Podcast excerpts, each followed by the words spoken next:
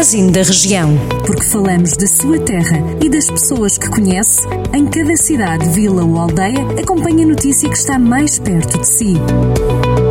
Magazine da Região. Edição de Micaela Costa. A Câmara de Taboaço vai apoiar a esterilização de cães e gatos de companhia do Conselho em parceria com uma instituição animal. A autarquia anunciou a assinatura do protocolo de coloração com o Grupo de Proteção de Animais da Régua, comprometendo-se a apoiar a esterilização dos animais em dinheiro.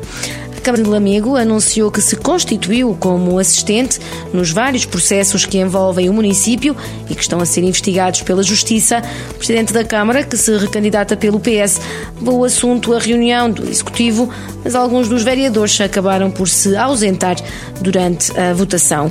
O autarca garante que, mesmo assim, a deliberação foi aprovada por unanimidade.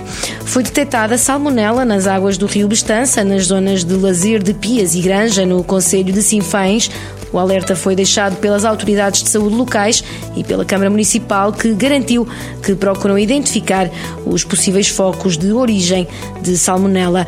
A ida a banhos do rio não está proibida, mas não é aconselhável. A Câmara Municipal de Viseu vai apoiar em 115 mil euros a Federação Portuguesa de Natação no âmbito do projeto da Escola Municipal de Natação. Programa de Desenvolvimento Desportivo está integrado no projeto Portugal a Nadar, promovido pela Federação Portuguesa de Natação e tem como objetivo proporcionar o ensino da natação para toda a população viziense e promover a modalidade junto dos mais jovens, através dos projetos da Escola Municipal de Natação, Viseu a Nadar e Natação para Todos. Está a decorrer até sábado a segunda edição do Festival Planalto em Moimenta da Beira.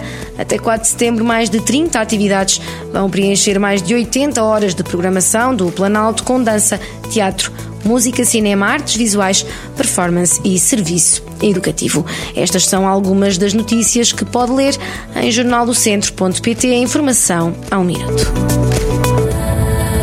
Jornal do Centro, a rádio que liga a região.